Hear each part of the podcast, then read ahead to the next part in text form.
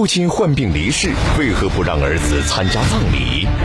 病了咯，碰了咯，个多活日家，你那一安回来应，你讲我唐氏个来，那不要去干生意。姐弟相争，剑拔弩张，诉至法院讨要吊唁权。哪有这种人？我们去告他了，他来告我。我从来没有接触到这案子，所以我也非常惊讶。对簿公堂，互不相让，是故意隐瞒下葬消息，还是背后另有隐情？他们没有告诉我，告诉我我就要去看他们。打我，我的头发都乱了，骂我呀，不要脸什么的。父亲离世，儿子是否有权吊唁？法治天下正在讲述吊唁权之争。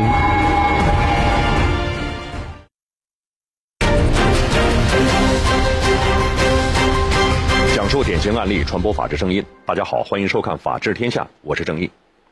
按照我们的传统习俗，每当家中有人离世，亲人们都会聚在一起为家人办理后事，以祭哀思。然而，在苏州市吴江区的一个村子里，有一家人竟然因为对逝者的吊唁事宜闹得是不可开交，最终还走上了法庭。那么，这起案件背后有着怎样不为人知的故事呢？让我们一起走入今天的《法治天下》。二零一六年七月一日，家住苏州市红旗村的钱瑞荣在回家的路上遇到了一个朋友，在聊天中，朋友无意透露的一个消息让钱瑞荣十分震惊。都说了你父亲死掉了，我说啊，我父亲是死掉了，我怎么知道？自己和父母住在同一个村子，前几次看望父母的时候，父亲的身体还十分硬朗，为什么突然间会去世了呢？钱瑞荣不敢相信自己的耳朵，急忙赶回家询问母亲。母亲的肯定让钱瑞荣火冒三丈。第一个反应我就气得要死，这么大的事你怎么不来告诉我？他这个母亲，我父亲死了，去世了，这么大的事他。不让我儿子见他的最后一面，那那些他狠心不狠心？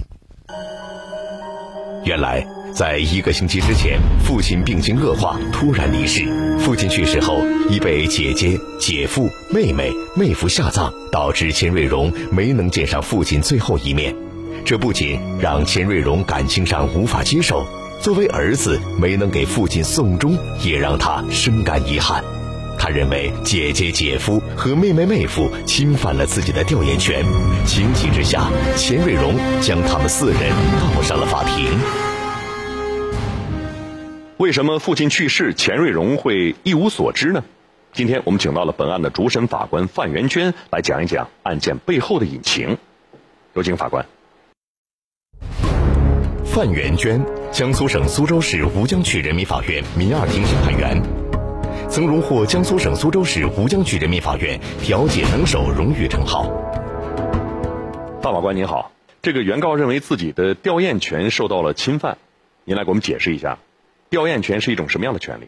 原告所称的吊唁权是指他对父亲的遗体进行瞻仰、吊唁和告别的权利。那么，我国民法对吊唁权并没有明确的规定，根据民事法律适用原则。有法律依法律，没有法律依民事习惯。那么这件案子在我们审理下来，发现并没有所看到的那么简单。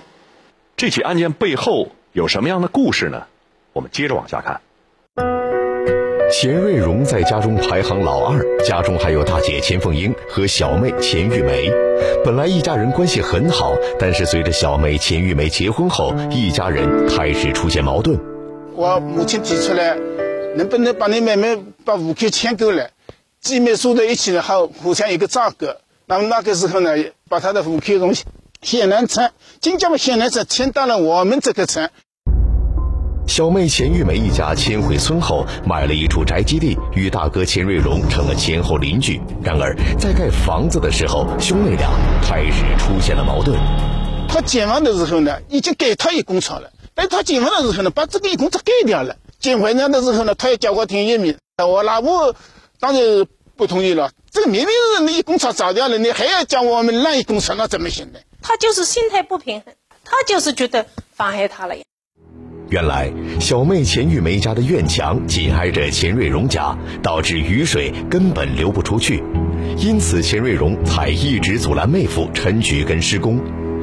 呃，我我今天就到他们店里去，跟去问问情况，跟他们评评理。我妹子拿一个问题？真向我打我，把我的头发都拉掉了，骂我呀，不要脸什么。为了房子的事宜，小妹秦玉梅和秦瑞荣发生了争执。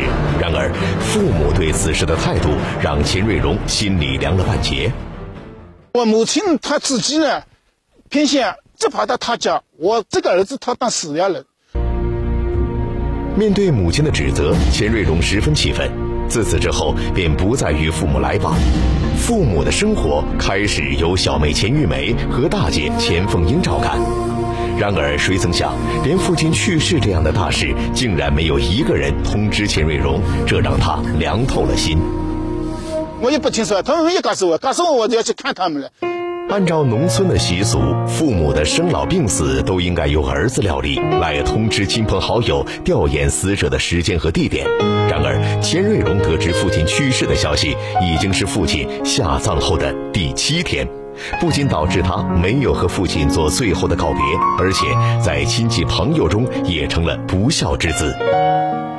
按照农村的风俗习惯，应该由儿子来处理老人的后事。这个如果说是几个儿子的，小儿子没有经过大儿子的同意，他也没有权利处理，必须要经过大儿子。那么现在我唯一的儿子，应该由我来做主。被声名尽毁的钱瑞荣心里久久不能平静，对小妹钱玉梅一家的恨意越来越深，也开始埋怨大姐钱凤英。钱瑞荣觉得，只有通过法律的途径，才能挽回自己的尊严。范元娟法官接到这起案件后，立即展开了工作。对于一直处理民事类案件的范法官来说，这是一起比较特殊的案件。我从来没有接触到这个案子，然后当时也到网上搜索了一下相关的案例，其实很少很少，在全国范围内都非常少，是个位数啊。面对这样一起新型的案件，范法官有多方与被告沟通，希望能化解他们之间的矛盾。范法官觉得，现在我们已经步入了老龄化社会，对老人的关心和关注是一件迫在眉睫的事情。这起案件背后折射出的问题引人深思。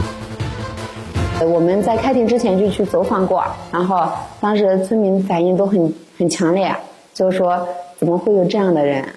说如果如果这个案子你们支持了的话，那就是会产生很不好的社会影响。如何通过案件的审判起到良好的社会宣传效果，是法官思考的另一个问题。经过商议，范法官做出了一个决定：到他们村上去开个庭。开庭之前也是做了很多准备工作。我我们先发了开庭公告，在他们村上村委会啊那些公告栏都贴张贴了。这个举动在群众中取得了很高的反响。二零一六年八月八日，这起案件在分湖法庭开庭审理。好，现在开庭。株洲市吴江区人民法院分湖法庭今天在此依法公开开庭审理。因为现在农村嘛，都是老年人比较多，然后他们也很感兴趣，跟自己也是有一点关系。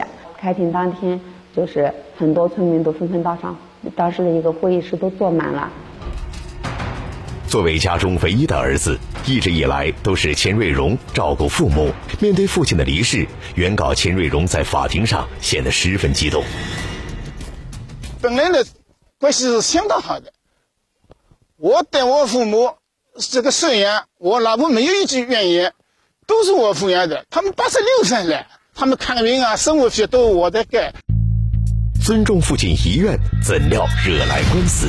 你们有什么权利处理老人的后事？他就是不要他管了。我走的时候生病的时候过来，我们就他说我死了以后不要要他来。父亲离世，兄妹是否应该报丧？这个在我们看来更像是一个感情的较量。争执不断，法官将如何认定吊唁权？法治天下正在讲述吊唁权之争。此次钱瑞荣向法院提出的诉求中，不仅要求四被告向钱瑞荣赔礼道歉，而且也提出要求四被告共同赔偿给钱瑞荣四万元的精神损害抚慰金。面对这样的诉求，钱家的两个女儿很是不解。心里面那那特别的难受的，那这么打打击对我来说是很大的呀。我哪有这种人人啊？我们不去告他了，他来告我们，应该他来操办的呀。平时三年功课拿啥不来看？大姐钱凤英说，父亲患有肺气肿等多种疾病，常年被疾病折磨。在父亲离世前的三年中，根本无法下床走动，一直是自己和妹妹钱玉梅负责照顾。而秦瑞荣根本没有探望过父亲，伤心过度的父亲在病床上表示不让儿子秦瑞荣料理自己的后事。他就是不要他管了。我走的时候生病的时候不来管，就他说我死了以后不要要他来了。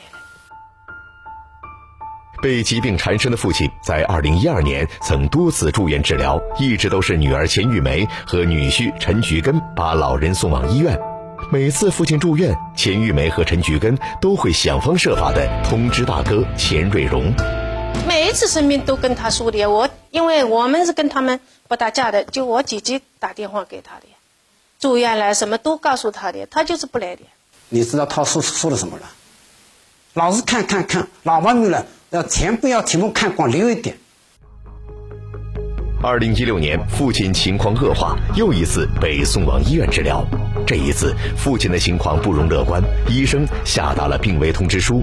这一次，钱瑞荣仍旧没有到场。他就是不去，医生都打他电话了，他说：“呃，女儿们也可以签字的，就这样呀。”后来他挂掉了呀。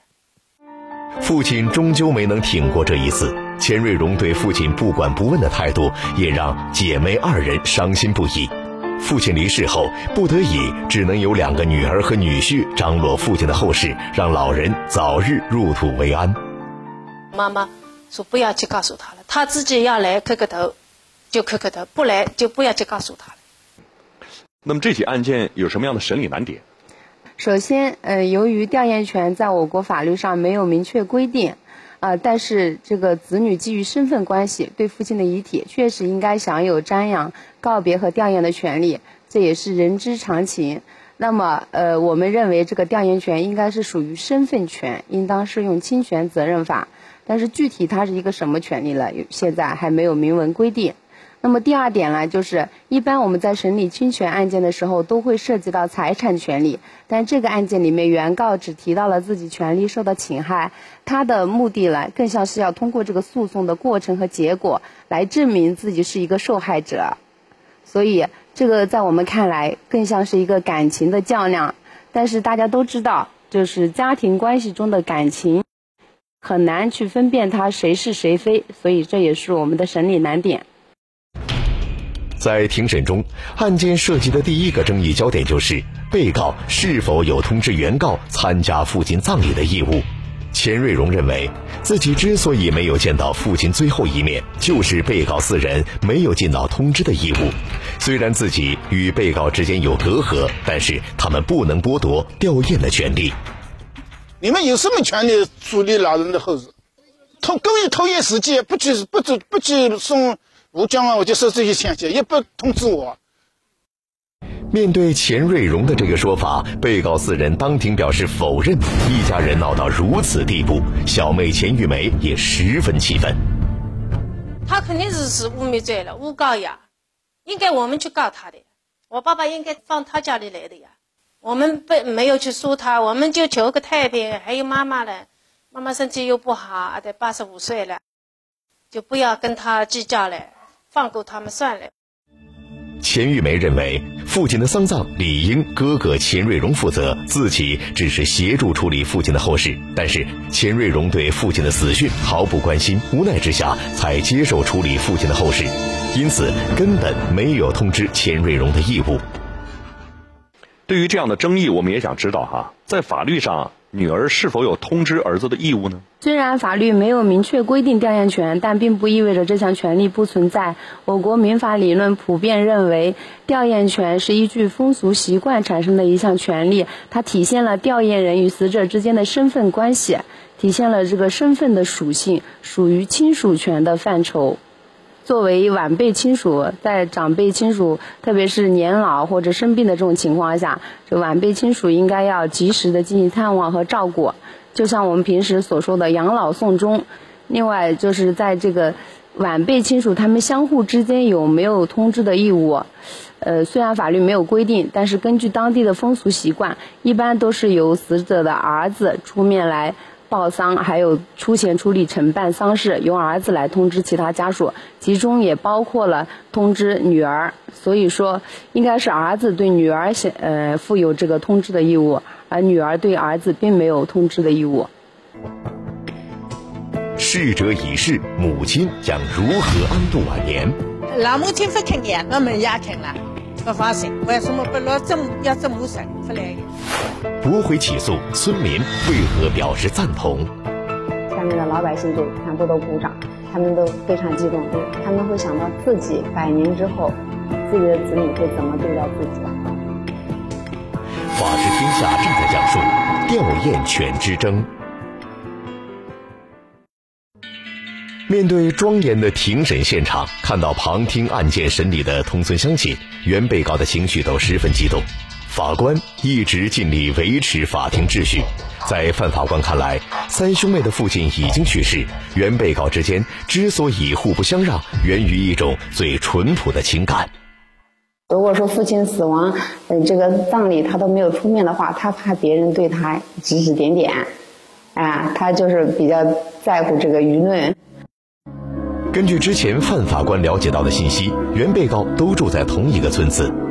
按照村上的风俗习惯，老人去世都会通知亲戚奔丧，村上大部分人也会得知此事。这起案件闹到如此境地，究竟是原告真的不知情，还是被告没有做好丧葬事宜呢？范法官对此提出了疑问。都知道的呀，其他村上都知道，那新加坡农贸市场小菜场都知道的呀，规模我们这里是挺大的呀。小妹钱玉梅表示，自己和姐姐都是按照村里的习俗举办的仪式。父亲去世后，一直安放在侄女钱静芳家中。侄女钱静芳家与哥哥钱瑞荣家相隔几百米远。村上的人都知道父亲去世的消息，为何唯独钱瑞荣一无所知呢？关键是我在吴家，七月一号我还没有到家里，都说了你父亲死掉了。钱瑞荣认为，父亲下葬的时候自己根本不在村里，又怎么会知道父亲去世了呢？就在双方各执一词之时，母亲钱林宝作为被告的证人出席了庭审，再次印证了父亲生前曾立有不让钱瑞荣操办后事的遗嘱。我们这个拉拉的嘛，就是想拐杖了的，三个五楼病了咯，困了咯，个都好日家，伊那一安不来应。又讲五楼唐氏个来呃不来嘛，那不要去讲生意。母亲钱林宝怎么也没有想到，儿子钱瑞荣会将其他几个孩子告上法庭。钱瑞荣的做法让母亲伤透了心。